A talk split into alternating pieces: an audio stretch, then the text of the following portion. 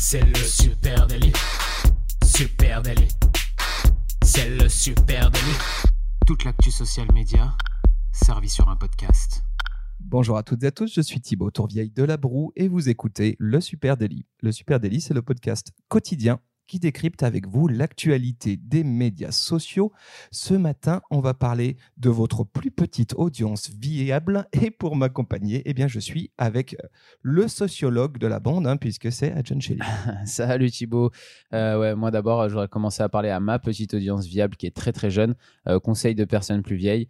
Ne vous couchez pas trop tard le dimanche matin si vous voulez être en forme le lundi matin. Voilà, c'est mon petit tips pour la jeunesse. C'est beau, ouais, effectivement. Tu as, une petite mine, hein, tu as besoin de café ce matin. Ça va pas nous en parler, nous empêcher de parler marketing hein, ce matin, les amis. Euh, allez, 3,4 milliards d'utilisateurs des réseaux sociaux dans le monde. Euh, Facebook qui compte 2,2 milliards d'utilisateurs actifs par mois. Instagram 1 milliard, TikTok 500 millions. Et pourtant, et pourtant, les médias sociaux ne sont pas des médias de masse. C'est pas que nous qui le disons, hein. c'est aussi Seth Godin. Seth Godin, c'est le gourou américain du marketing. Euh, et c'est d'ailleurs à lui qu'on doit la théorie de The Smallest Valuable Audience, la plus petite audience viable. Et c'est vraiment le sujet dont on souhaitait parler avec vous ce matin. Et oui, on se dit souvent hein, sur les réseaux sociaux que plus c'est grand, mieux c'est. Et non, non, non, pas du tout. Seth Godin, lui, va à l'opposé de, à l'opposé de ça. Euh, pour lui, euh, bah, il croit pas hein, à cette course folle euh, au, Vanity Metrics, un peu au final, hein, à avoir la plus grosse communauté possible. au final, pour lui, ce serait même le sacrifice de ce qui nous rend un petit peu spécial. Oui, tout à fait. Alors, il euh, faut préciser, hein, qu'on voulait inviter Seth Godin ce matin, il pouvait pas, il avait piscine. Donc, du coup, on fait sans lui. Euh, donc, Seth, si tu nous écoutes, tu vas nous manquer, mais on va essayer d'expliquer un peu euh, ta pensée. Hein. voilà, donc Seth Godin, on, évidemment, on rigole. Hein. Seth Godin, c'est évidemment un gourou qui est assez intouchable, mais qui surtout est toujours très inspiré en matière de marketing. Intouchable, mais qui écouterait le super délire. Oui, il l'écoute, il l'écoute en français parce qu'il est francophile. et donc, effectivement, pour lui, les médias sociaux ne sont pas des médias de masse. Et nous, on trouve ça très intéressant parce que effectivement, euh, aujourd'hui, le focus, euh, quand il s'agit de médias sociaux, est bien souvent euh, quantitatif. Hein. on va parler bah, évidemment de vos followers, de vos likes, de vos clics, tous ces vanity metrics dont on a souvent déjà parlé. Et pour effectivement, pour Seth Godin, c'est une tentation dans laquelle il ne faut pas tomber. Oui, non, exactement. Hein, pour, pour essayer un peu de, de, résumer cette pensée, en gros, pour faire plus simple, plus vous touchez de gens, euh, moins, pour lui, moins votre, votre message va passer parce que parce qu'il n'est pas assez personnalisé en soi. C'est-à-dire que quand vous devenez mainstream, euh, vous commencez à perdre un peu de votre identité. C'est là où je disais, euh, vous perdez un peu ce qui vous rend spécial. C'est qu'à force de vouloir parler à tout le monde, et eh ben vous finissez par parler à personne. Ouais, selon lui, hein, si on cherche à toucher le plus grand nombre, et eh ben on est obligé de tomber et de viser la moyenne. Mm. C'est-à-dire pour parler au plus grand nombre, on est obligé de viser la moyenne. Et selon lui, et eh ben viser la moyenne, c'est du gaspillage Hein. l'opportunité du social media. C'est pas une histoire de mass média, mais de micro média. Ça, c'est très intéressant à prendre en compte pour euh, euh, vous qui êtes créateur de contenu, qui nous écoutez. En gros, plutôt que de euh, relier un seul produit ou un message à un large public, comme à la télé hein, ou à la radio, eh ben, les médias sociaux, eux, ils connectent le contenu à des groupes de publics qui sont définis par des intérêts spécifiques. C'est ce qu'on appelle du micro-ciblage et c'est ce que Seth Godin, lui, appelle des tribus. Oui, oui. Alors, euh, des tribus, euh, on va, on va le développer. Euh, je vais revenir juste sur les médias de masse comme la télé ou la radio. Pour moi, ce qui différencie aussi énormément les réseaux sociaux de ces deux médias un peu de masse que sont la radio et la télé, c'est que sur les réseaux sociaux, c'est un échange. C'est pas seulement une marque qui vient faire une publicité pour le plus grand nombre de personnes possible qui va regarder cette publicité. Euh, ou même une émission hein, de télé ou de radio qui va parler au plus grand nombre. Non, euh, sur les réseaux sociaux, sur les médias sociaux, euh, c'est plutôt un lieu où, où les marques, ça va être un formidable moyen pour eux d'avoir un échange avec les consommateurs en direct, d'avoir des infos qui vont remonter, des infos qui sont ultra personnalisées sur chaque consommateur. Et, et rien que déjà pour cette idée-là d'échange avec le, le, consommateur en direct sur une plateforme, on peut pas anticiper euh, et prévoir euh, sa communication sur les réseaux sociaux de la même manière que sur un grand média de masse. Donc je pense que c'est déjà une première raison pour euh, laquelle même la manière de fonctionner des plateformes sociales ne correspondent pas à un média de masse de base. Ensuite, effectivement, il y a ce, que cette Godin appelle les tribus. Et alors, lui, il a carrément redéfini le monde. Hein. Il est comme ça, Seth. Il a, il a décidé qu'aujourd'hui, il a décidé, il l'a analysé étudié, hein, qu'aujourd'hui, après une longue époque de consommation de masse, où on avait même pu voir en France, hein, durant les 30 Glorieuses, un peu la standardisation de la consommation avec euh, l'arrivée des grands supermarchés et tout le monde qui consomme euh, les mêmes produits, qui achète les mêmes machines à laver, les mêmes frigos. On retrouve tout le même électroménager dans, les, dans tous les foyers français. Aujourd'hui, ça a changé et maintenant le monde se définit en tribus beaucoup plus petites et avec des gens qui ont envie de se différencier des autres et donc en fait qui se retrouvent dans des petites tribus où ils remarquent que bah, dans cette tribu, euh, les personnes euh, parlent le même langage, aiment les mêmes choses étranges qui les différencient des autres à côté.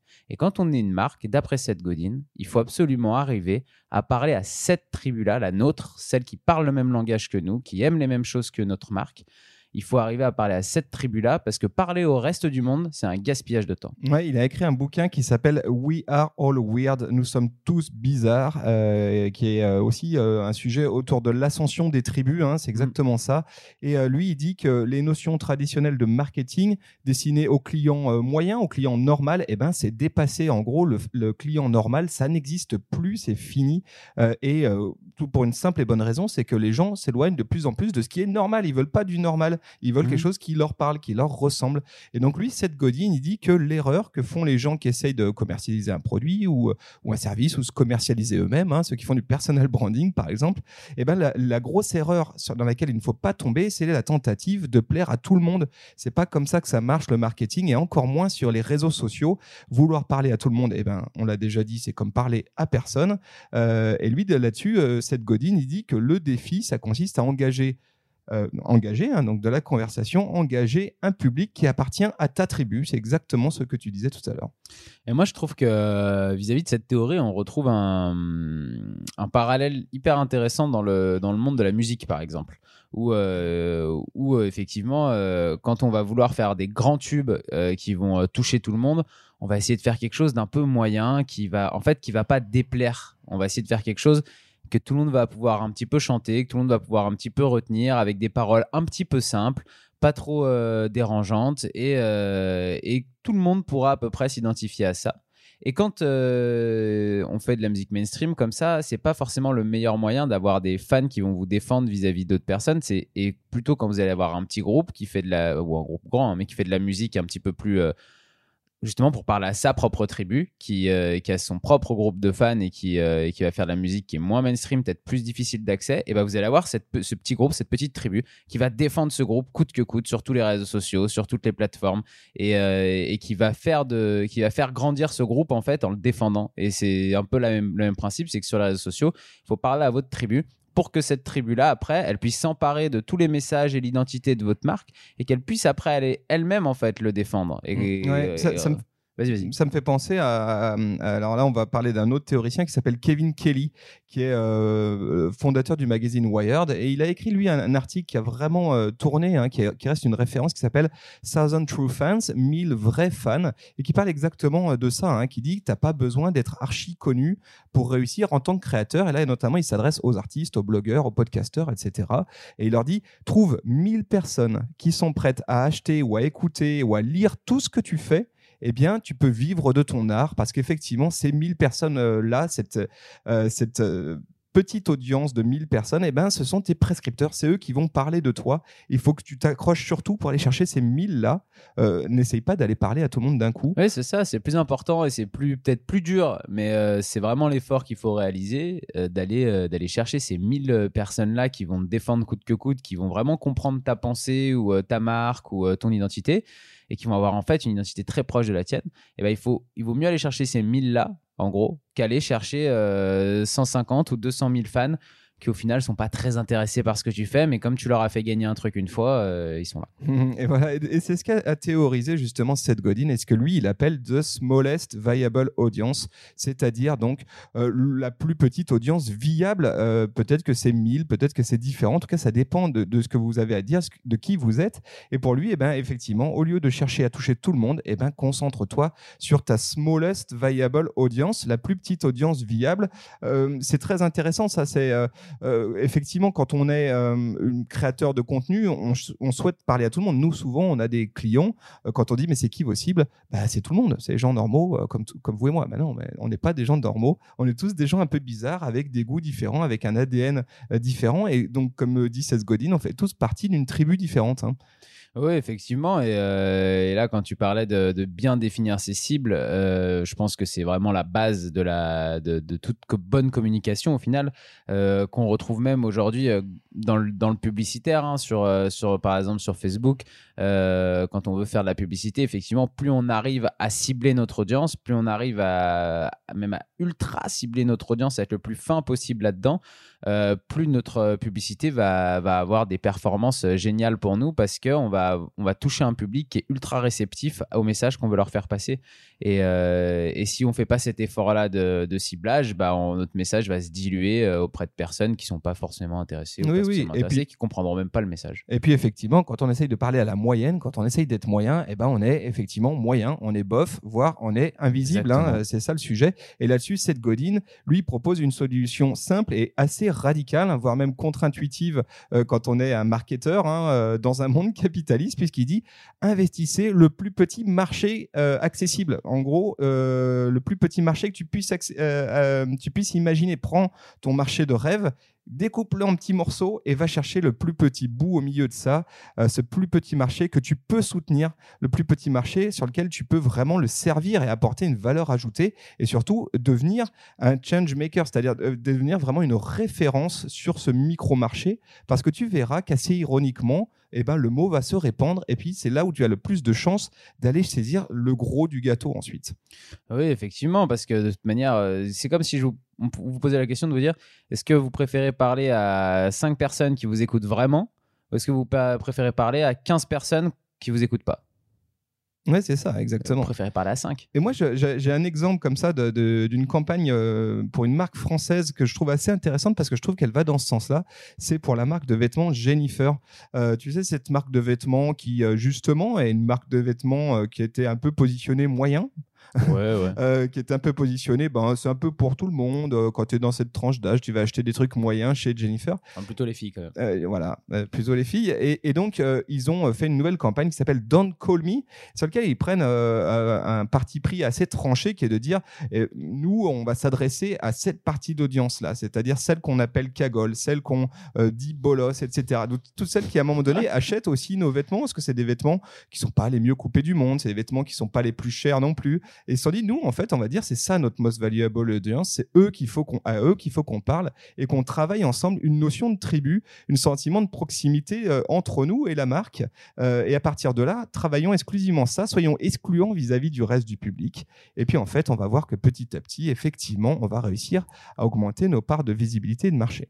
Je pense que de toute façon, la marque référence qui a le plus travaillé cette image de tribu et qui s'est développée, je trouve vraiment avec ça, euh, c'est Apple qui a, qui développé, euh, qui n'était pas le premier vendeur d'ordinateurs, euh, qui, était, qui était derrière Microsoft et, et qui a, derrière les PC, qui, a quand même réussi à travailler ça, à développer une tribu qui parlait le même langage que, que sa marque, à développer une, identité forte. Et, et au final, son identité était tellement forte et sa tribu tellement importante et derrière la marque, quoi qu'il arrive, ils achèteront du Apple que quand ils se sont mis à sortir des MP3 et des téléphones, et bah, cette tribu, elle a suivi tout simplement. Oui, totalement. Je trouve aussi que dans l'automobile, on pourrait parler de DS, un hein, Citroën qui a lancé sa, marque DS avec là un positionnement très clair qui est de dire on s'en fout de parler à tout le monde, on veut parler à une cible très précise. C'est la cible des gens qui veulent du différent et justement, on veut pas parler à un client normal, on veut parler à des gens qui cherchent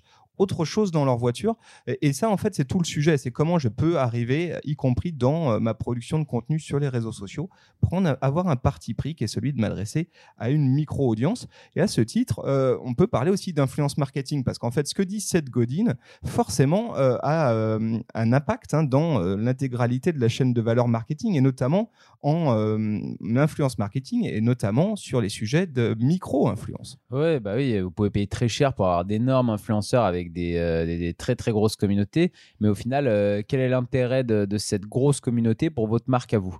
Euh, il serait peut-être plus judicieux de se poser la question de OK, quel influenceur je peux trouver qui va avoir une audience Je m'en fiche un peu de la taille, une audience qui a une audience.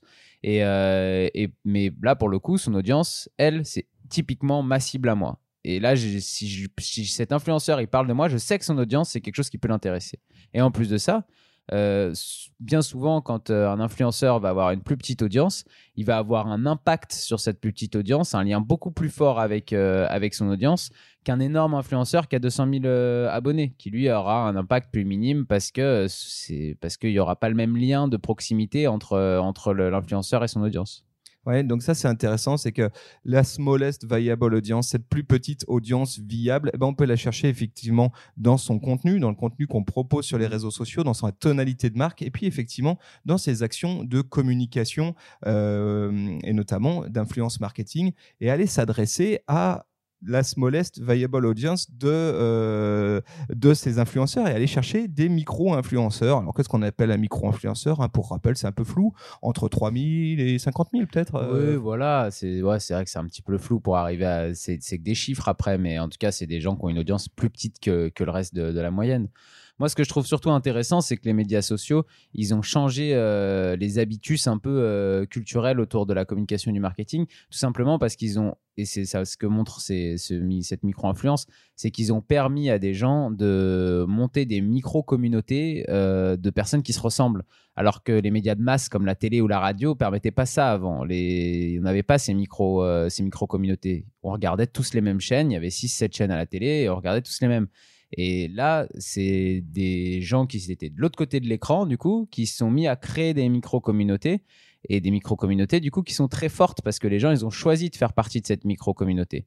C'est ce qui change tout par rapport à un média de masse. Et je trouve que à ce sujet, ça me fait penser aussi que sur une marque aujourd'hui, il y a sans doute des, euh, un intérêt à aller. Euh, bah, c'est notamment ce que fait Facebook avec ses groupes. Hein, euh, pourquoi ils remettent les groupes au cœur de l'écosystème de la plateforme? C'est justement cette logique de tribu. Hein, ils s'en cachent pas. Ils parlent de communauté à longueur de temps. En ce moment, Facebook, hein, ça fait un an qu'on entend que ça, communauté, communauté. Et pour une marque aujourd'hui, ça peut être très intéressant d'aller travailler sa smallest viable audience, sa plus petite audience viable, sous la forme d'un groupe et d'être dans quelque chose de beaucoup moins euh, top-down dans l'échange euh, entre la marque et ses euh, clients, consommateurs, fans, abonnés, et de travailler vraiment une logique de tribu, de groupe, dans une petite audience de pages. Ah, de, de, groupes. Ouais, de groupes. Et ça, c'est sûr que le développement des groupes sur Facebook avec le nouvel algorithme et la nouvelle présentation sur téléphone, etc., va dans ce sens-là. Ça donne raison à 7. Hein. Exactement. Et moi, je, je, pense aussi à autre chose dont on avait parlé une fois dans le Super Daily par rapport à Instagram de ces influenceurs ou de ces ouais, marques, ça arrive pas trop encore, ces influenceurs qui repassent en privé. Ouais, tout à qui repassent en, en, privé sur Instagram. Euh, et du coup, ça donne un peu ce sentiment-là aussi de groupe plus fermé, puisque c'est privé. Tu es obligé de t'abonner pour pouvoir aller avoir le contenu et regarder ce qui se passe à l'intérieur. Donc c'est un peu cette même idée de, de, de petite communauté, euh, de plus petite en tout cas, communauté qui, qui partage beaucoup de choses ensemble. Voilà ce qu'on voulait vous dire ce matin sur The Smallest Viable Audience. Vous l'avez compris, allez travailler une audience très forte, très proche de son ADN de marque, plutôt que d'aller absolument chercher euh, du quantitatif, du, du volume. Euh, on serait très curieux d'échanger avec vous. Est-ce que vous êtes d'accord avec ce que dit notre binoclard préféré, hein, Seth Godin? On vous mettra des liens vers Seth Godin et ses, son, son blog notamment qui est passionnant euh, en note de ce podcast, nous, euh, venez nous en parler hein, sur nos réseaux sociaux. Oui, à Super Natif, hein, venez nous poser vos questions sur, euh, sur LinkedIn, sur Twitter, Instagram ou Facebook. Et puis, laissez-nous une petite note ou un petit commentaire si vous êtes en train de nous écouter sur Apple Podcast, par exemple. et, voilà. Ça nous ferait très plaisir. On vous souhaite à tous une très belle journée et on vous donne rendez-vous dès demain. Salut les amis.